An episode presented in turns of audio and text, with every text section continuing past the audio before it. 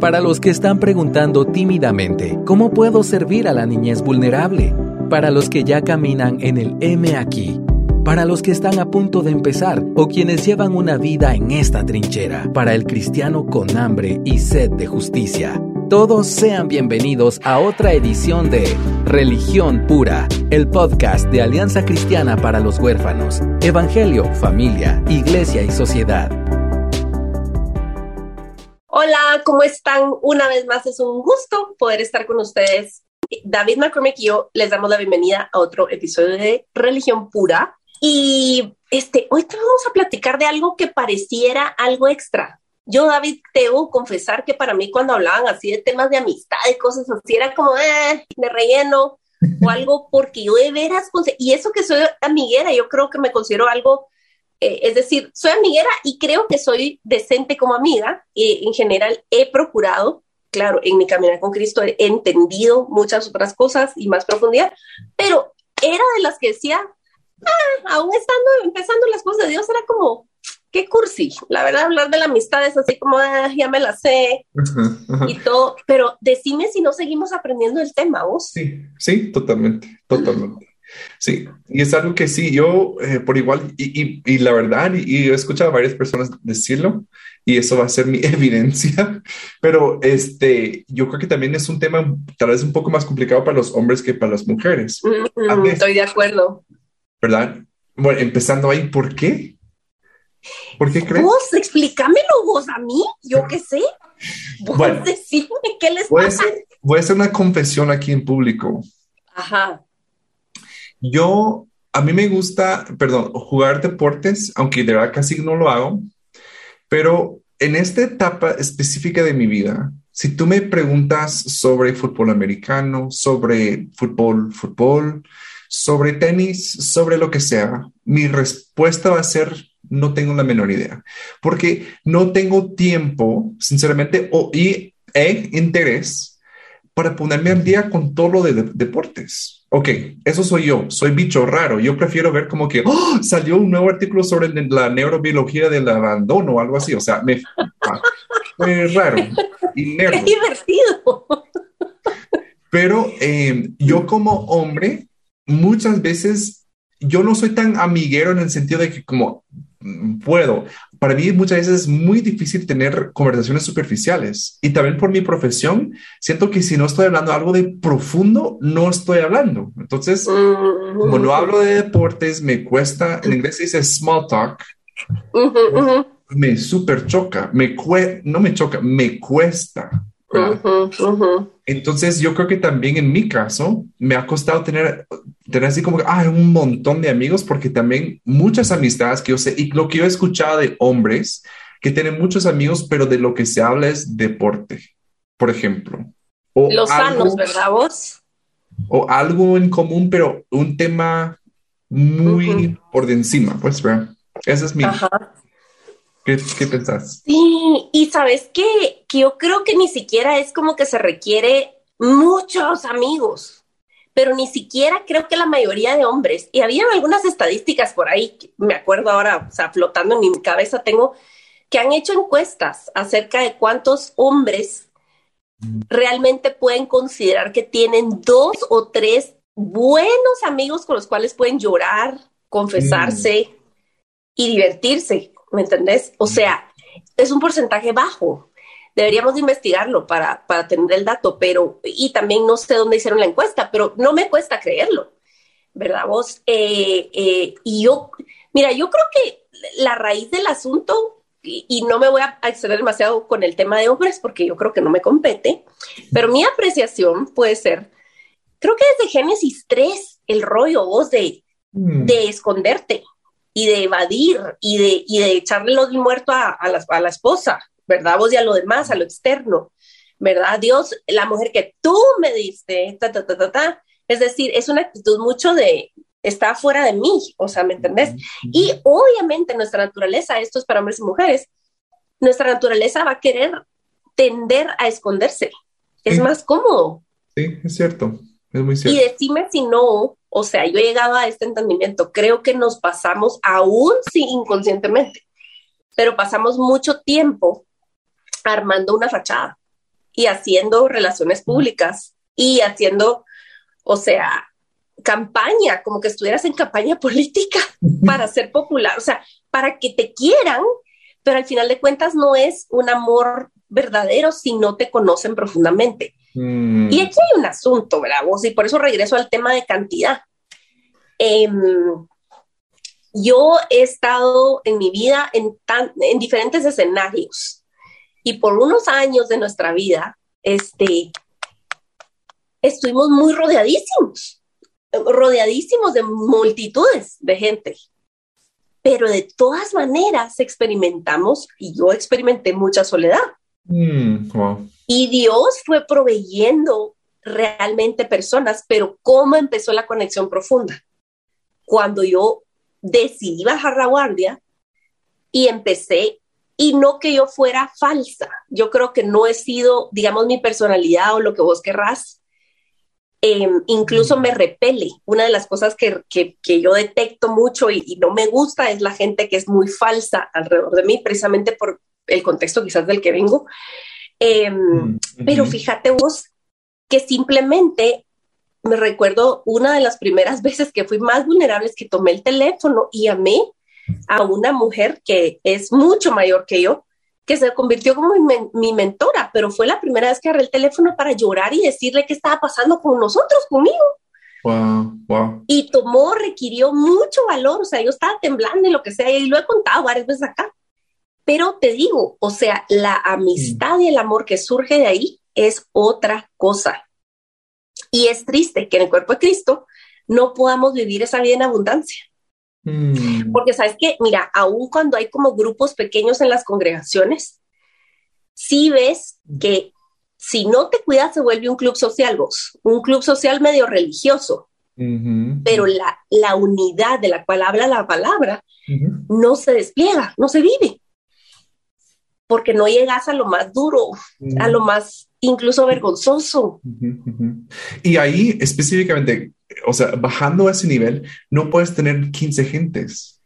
O sea, no puedes tener 20 personas que, mira, a mí me, yo lo leí hace poco, me gustó mucho esa, esta diferencia de, de, definición. La palabra vulnerable ha sido muy popular, o sea, últimamente como que, ay, es que tengo que ser más vulnerable y vulnerable. Em, y hablo no como que un niño vulnerable que no decide, sino que se le vulnera, pero yo como que, ay, me voy a ser vulnerable y compartir esto. Bueno, cuando yo soy vulnerable, yo todavía tengo 100% del control. ¿sí? Mm, porque yo estoy decidiendo bajar la guardia. Y, y yo también comparto qué, qué contenido. Porque puede ser, claro, una, una historia vergonzosa o un pecado, pero yo elijo, ¿verdad? Y lo comparto. Ah, entonces, necesitamos, sí, ser vulnerables con personas. Eh, ¿verdad? Y hay espacio, incluso a veces para ser poco, eh, o sea, vulnerable en redes, a veces, o sea, es bueno, porque nos conectamos con la gente de esa forma, pero no solo necesitamos ese tipo de conexiones, porque llegamos a un nivel más profundo donde ya no necesitamos solo vulnerabilidad, necesitamos transparencia. Es donde yo ya no, yo decido cómo soltar el control. Y ya estoy en una relación más íntima y profunda donde yo digo, ah, esto lo tengo que contar. O sea, porque estaba en ese tipo de relación. Así que yo tengo que contar esto, yo tengo que hablar de eso. Ya es una transparencia. Ya no solo ser vulnerable donde yo elijo aquí esto sí y esto, ah, esto, porque incluso yo confieso que mi motivación alguna vez a ser vulnerable es porque quiero lograr algo. Mm. ¿Verdad? Claro. Entonces, de todos modos, siempre es, sí, estás en control y estás manejando la cosa para tu beneficio. Exacto. Y, y, de verdad necesitamos hacerlo. Necesitamos hacerlo. Y yo he logrado conectar con muchas personas em, por medio de la vulnerabilidad y es bueno, ¿verdad? No estoy diciendo que todas las veces que lo hago también estoy como jajaja, pero, pero estoy aprendiendo también a tener relaciones transparentes, principalmente con mi esposa. Entonces, como que no tengo que guardar nada y es mejor ventilar todo. ¿Verdad? Y luego con un, como, de verdad, yo, yo creo que tengo tres personas en mi vida que puedo hacer eso, o, sea, hombres, amigos que yo tengo que yo puedo así como que, gracias a Dios. Sin edición. sin procurar, sin pensar cómo lo tenés que formatear para no sonar de tal manera y, ajá, exacto. Sí, definitivamente. Fíjate que eh, eh, una amiga muy sabia hace años me dijo, todos necesitamos un, ¿cómo fue que me dijo ella? Porque era en inglés. Em, un gabinete, como un gabinete de consejeros, como que fueras un presidente de algo. Y, ellos son tu gabinete y te van a decir eh, la verdad, ¿verdad? Eh, y al cual tú también vas a servir de esa manera, porque miren, ¿saben qué pasa? Si lo ves como un extra, lo de los amigos, eh, te estás perdiendo de mucha riqueza en tu propia vida porque hay algo fundamental que tenés que entender para poder madurar en el Señor y, ser una persona sana. Y es mm. que tenemos puntos ciegos.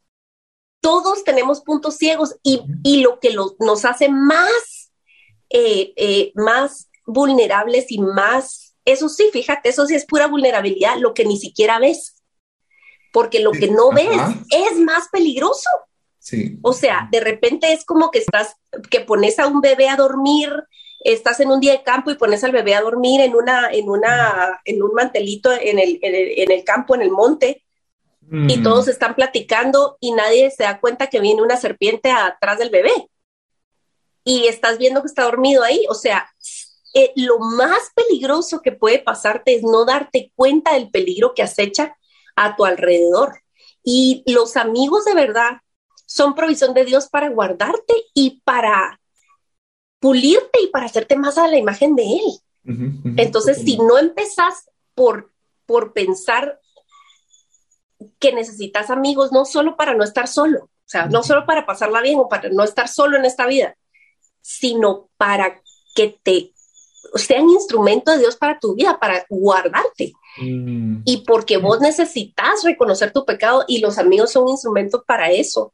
Entonces no vas a aprovechar, o sea, no vas a, comprender la seriedad y tampoco vas a ser intencional, porque la verdadera amistad, hay amistades que se mantienen a lo largo de los años y requieren poco mantenimiento, pero la verdad deberíamos ser intencionales en buscar esa amistad. Y en hablar con la verdad. Este, antes de, de empezar a grabar, estábamos hablando con David, la fortuna que es cuando ya llegas a una etapa de madurez, yo no sé si es nuestra edad, bueno, vos sos más chavo que yo, ¿ah?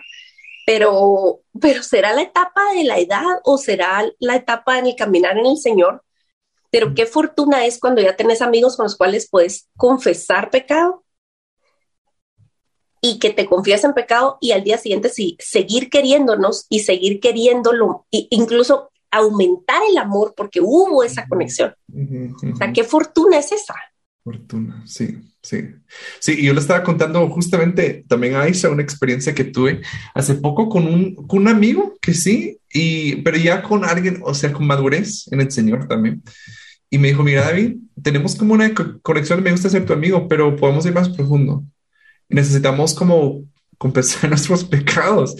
Mira, eso suena... Qué divertido, dijiste Mejor vamos a comer tacos. Ajá.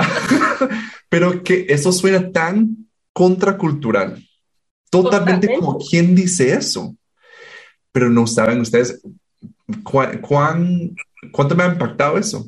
¿Cuánto me ha impactado eso? Porque también, ¿qué mensaje da eso? Y yo creo que es parte cuando habla en Santiago, eh, que dice que confesen sus pecados unos a otros y, serán sanos, ¿verdad? Eh, una gran parte de eso también es que en eso yo, yo me di cuenta o lo sentí porque una cosa es saberlo y, sentirlo. Sentí, soy visto o me ve y me, acepta. Y sé que mi esposa lo hace, pero ya otra persona es como que, oh, es un reflejo de lo que Dios piensa con de nosotros. Y nos ve totalmente y nos acepta. Este. Y sabes una cosa, entre más nos recordamos del Evangelio unos a otros, entre más vos estás consciente de tu valor en Cristo, de que el que de verdad debería importarte su opinión, te conoce mejor que vos mismo y sabe las cavernas de porquería adentro de tu vida. y ya dio su vida por vos. O sea, lo máximo que puede saber alguien sobre mi propia maldad y mi potencial de maldad, porque eso ni siquiera nos atrevemos a ver, no, todavía nos escandaliza nuestro pecado. Mm. No debería, porque somos lo peor, de lo peor. O sea, Dios mismo tuvo que ponerse carne y hueso para venir a solventar nuestro asunto más urgente, que era el pecado que nos habitaba. O sea que la persona que verdaderamente importa lo que piensa de mí, dio su propio hijo para tener relación conmigo. Entonces todo lo demás viene sobrando y es añadidura. Entonces puedo tener libertad y, aquí hay que aplicar sabiduría y discernimiento. Obviamente no quiere decir que me voy a andar desnudando el alma con medio mundo, eh, lo, que, lo que vos dijiste al principio. Pero ese círculo seguro que Dios va proveyendo. No gastemos tiempo en, en, escondernos y en, en fachadas, porque no vale la pena y porque tu seguridad y tu identidad está en Cristo y puedes soltar, puedes soltar el tema de ser tu propio relacionista público. Mm, sí, wow. Y alguien, alguien escribió por ahí en Twitter y me pareció muy genial. O eres conocido o eres, o eres conocido y amado o eres distante y popular, una cosa así. O sea, son dos extremos. Mm. O te das a conocer verdaderamente para recibir amor verdadero o estás lejano y querés una fachada, pero entonces no vas a conocer el amor verdadero. Solo se pueden las dos, dos opciones, ¿verdad vos? Wow, wow, wow. Sí, oh, wow, es interesante. Mira, eh, eh, hablando de esto, em, quisiera hacerte una pregunta, pero quiero solo explicar algo antes. Em, eh, yo en la U aprendí esto como que experiencias desparejas lo que se llama, por ejemplo, piensen en Juan 4, la mujer samaritana en el, en el pozo. Jesús llegó a saber todo de ella, entonces ella lo que esperaba, la reacción pareja o, adecuada hubiera sido rechazo, ¿verdad? Ella estaba ya como que predispuesta para ser rechazada. Porque era su experiencia previa. Todas las veces anteriores, ajá. y, y, en sí, desde, como vos decís, desde Génesis 3, el pecado nos da vergüenza, ¿verdad? O sea, eso sí. Pero cuando viene alguien y te hace una, te da como una experiencia despareja, es decir, ellos esperan rechazo de ti y tú puedes darle amor y tú puedes aceptar. Eso transforma, eso sí transforma. Entonces, en una amistad se normaliza y ya se llega a acostumbrar que la reacción pareja va a ser, yo voy a confesar lo peor de mí y no va a haber rechazo, sino va a haber aceptación, cosa que refleja que Dios piensa de nosotros, ¿verdad? Entonces, por eso es tan importante practicarlo aquí en la tierra. Sí, sí, son oportunidades para desplegar el Evangelio, porque vos ya lo experimentás todos los días, se supone, con el Señor. Él ya lo sabe, Él sabe toda tu maldad, pero si venís delante de Él y confesás, Él es fiel y justo para perdonar nuestros pecados ¿verdad? Y, y seguirnos amando, amando, porque lo que Cristo hizo es un perdón que es como una bomba atómica, ¡fum! Y impacta el pasado, el presente y el futuro, todo está cubierto. Entonces, al, experimentar esa verdad en tu vida y, meditar en esta realidad, te empodera. Y no es que tengas que pujar para que te salga la cosa, para poder ni modo voy a soportar, y obviamente somos humanos, estamos llenos de pecado y hay situaciones en las cuales la tentación es, es regresar al patrón del mundo, es decir, yo, qué asco, qué horror, qué vergüenza, qué... Y una vez más, es con discernimiento, cada situación requiere discernimiento. Pero cuando estamos hablando de, una confesión de pecado en la cual hay verdadero arrepentimiento, no estás jugando con la gracia de Dios, estás, estás reconociendo, entendiendo, poniéndote la par de Jesús a decir, ah, esta apreciación de esta situación es esto, ¿verdad? Y yo califico mi pecado como, como Jesús lo califica. Entonces hay oportunidad de desplegar eh, el Evangelio y es una manera de servirnos vos en el cuerpo. No pareciera, pero, es una forma de servicio orgánica. Eso amor. Ajá. Sí. Mira, para ir cerrando, como ayer fue el día de San Valentín. Entonces se habla de muchas cosas. Y yo no sé de dónde salió como que de, de, la amistad, de verdad que así es, o fue como una idea de que, por ejemplo, en Halloween los cristianos hacen como que harvest parties y hacen como que fiestas para disimular que van a hacer lo mismo, pero con otra fachada. Sí, mira, de verdad, o sea, ya habíamos pensado hablar de la amistad y así como, hey, queda bien para esta semana publicar el podcast. Pero colguémonos de la fecha y aprovechemos para hablar de lo que es realmente bíblico importante y que, qué cliché, pero no solo es este día, ¿verdad? Claro, claro. Y no tengo idea cómo surgió, honestamente. Averigüemos, ¿verdad? Averigüemos. ¿Sabes? Aisha estaba pensando, hay podcasts donde las personas preparan, se preparan, preparan. Ay, existen, deben de ser experiencias maravillosas.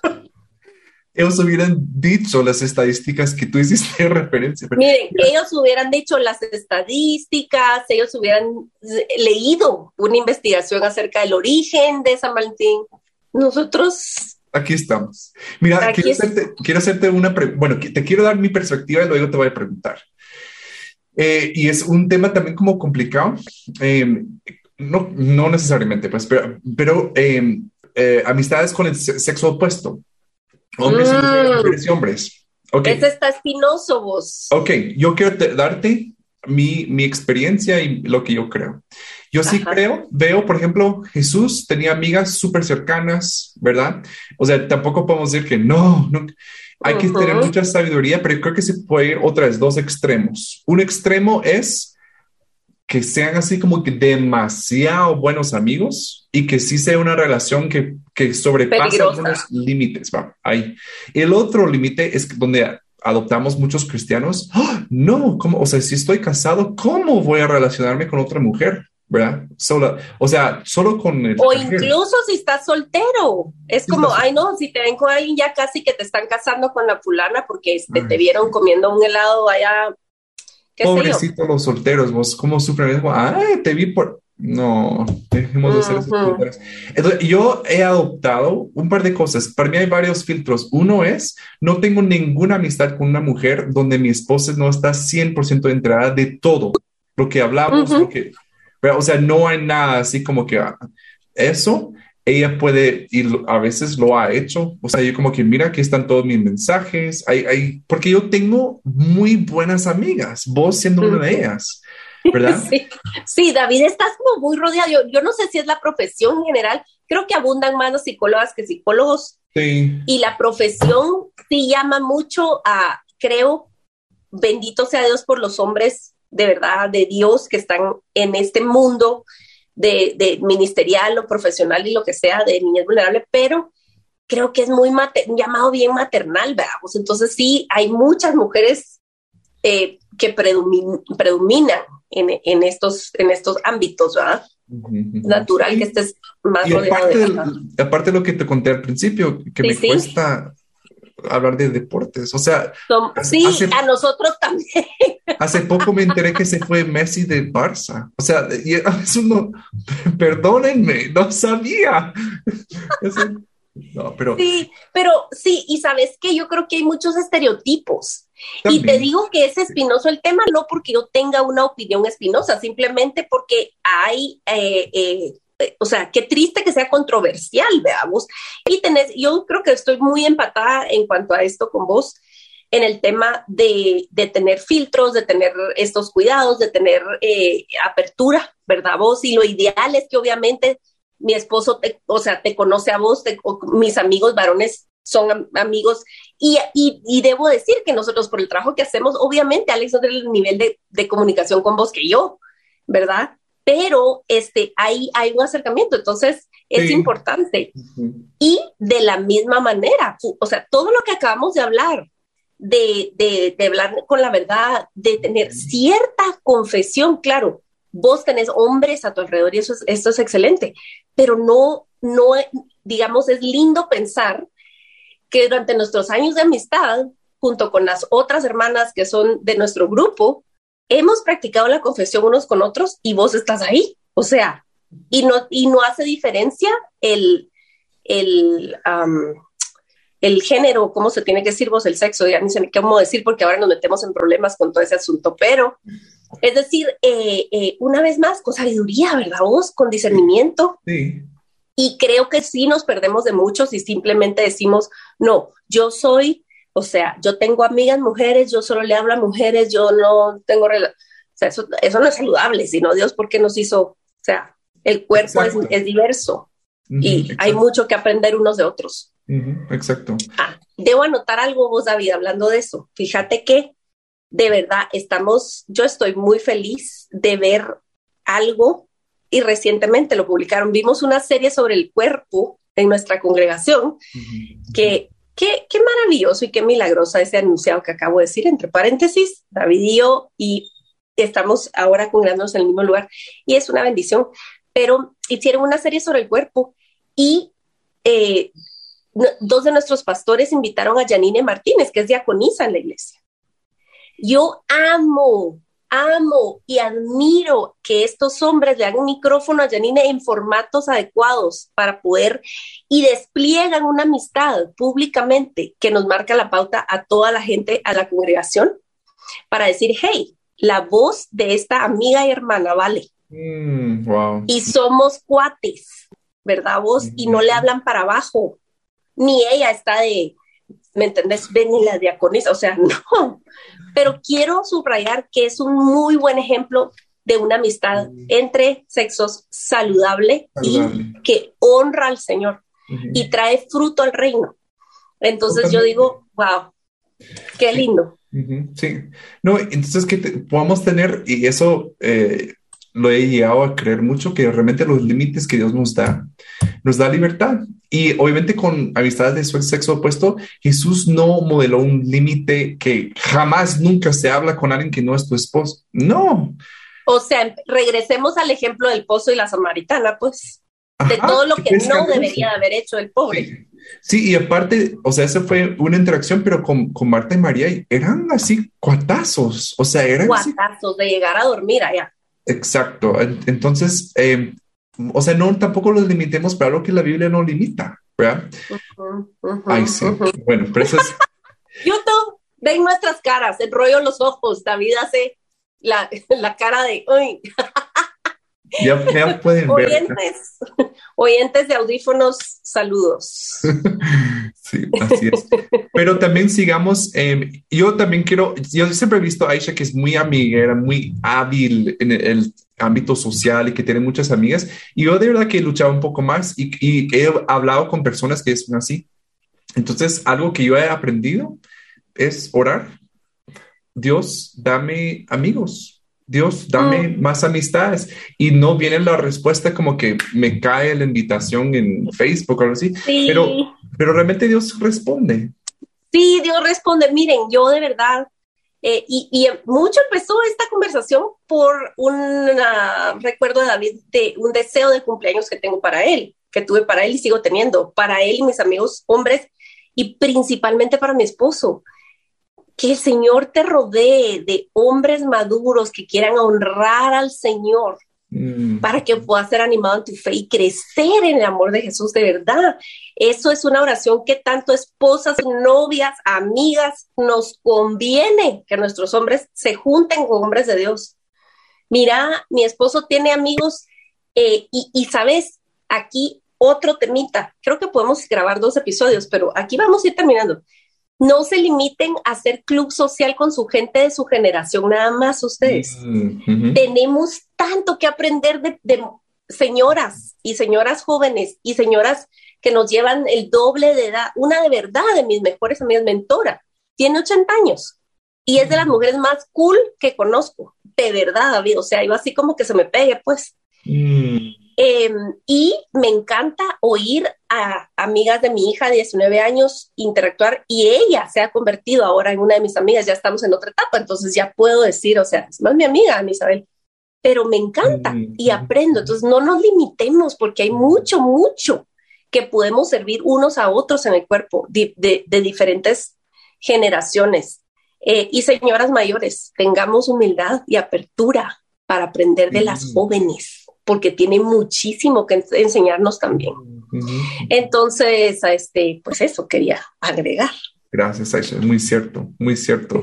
Y también muy bíblico, ¿verdad? Era parte también como que muy parte de la cultura judía que, hemos perdido, ¿verdad? Que sea como esas interacciones intergeneracionales que son tan, pero tan necesarias, ¿verdad? Y nos hemos aislado tanto que no se tiene. Sí, una, una señora me preguntó, asumo que señora, por la pregunta que me hizo en, en Instagram, me dijo, ¿cómo puedo eh, ayudar a mi esposo a tener eh, amigos en el Señor, ¿verdad? Qué buena pregunta, digo, y lo primero es eso, ya dijimos, orar, ¿verdad? Orar por amigos para tu esposo. Y segundo, yo le di una idea, mira, algo práctico, puede ser, mira, voy a preparar comida, que ah, y la mayoría de hombres, si no saben hablar fútbol, saben comer, por no decir hartar. a los hombres en general les gusta la comida. ¿Por qué no haces comida rica un día? Invitas a tus cuatro, les dejas la comida servida ahí. Gente madura en el Señor que sabes que tu, que tu esposo ya se cae bien, porque tampoco lo vas a poner en situación como que fuera un niño, ¿verdad?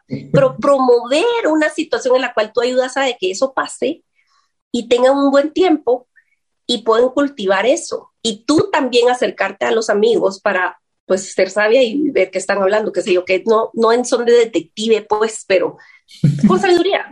Este, te va, te va a poder sorprender bastante eh, lo que tu esposo crece y necesita al juntarse con hombres de Dios, ¿verdad? Yo le doy muchas gracias a Dios porque de verdad, especialmente en el último año, Alex ha sido rodeado por hombres de Dios eh, y, y, y, algunos de verdad que nos doblan la edad, que son como figuras paternas, y me da ternura y me da alegría, y lo animo. Mira, me voy a ir a desayunar con, andate, vaya, que le vaya bien, porque me encanta, me encanta.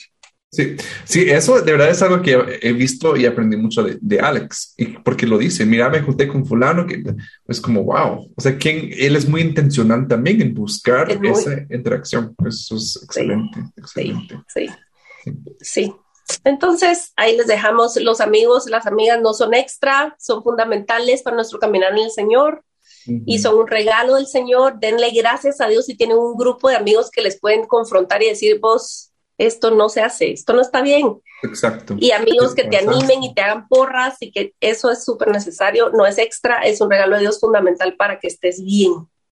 Así es, así es. Bueno, muchas gracias por estar con nosotros y, recuerdo, eh, o les recuerdo, perdón, em, si alguna les falta sabiduría en algo, o sea, pidámosle al Señor, ¿verdad? Porque Él, él lo da Así que em, también podemos ir profundizando nuestros conocimientos en esto y conocer más de Dios también por medio de nuestras amistades. Así que nos vemos la próxima vez. Porque la religión pura y sin mancha delante de nuestro Dios y Padre es esta, visitar a los huérfanos y a las viudas en sus aflicciones y guardarse sin mancha del mundo. Muchas gracias por acompañarnos en otro episodio de Religión Pura. Síguenos en nuestras redes como Alianza Cristiana para los Huérfanos.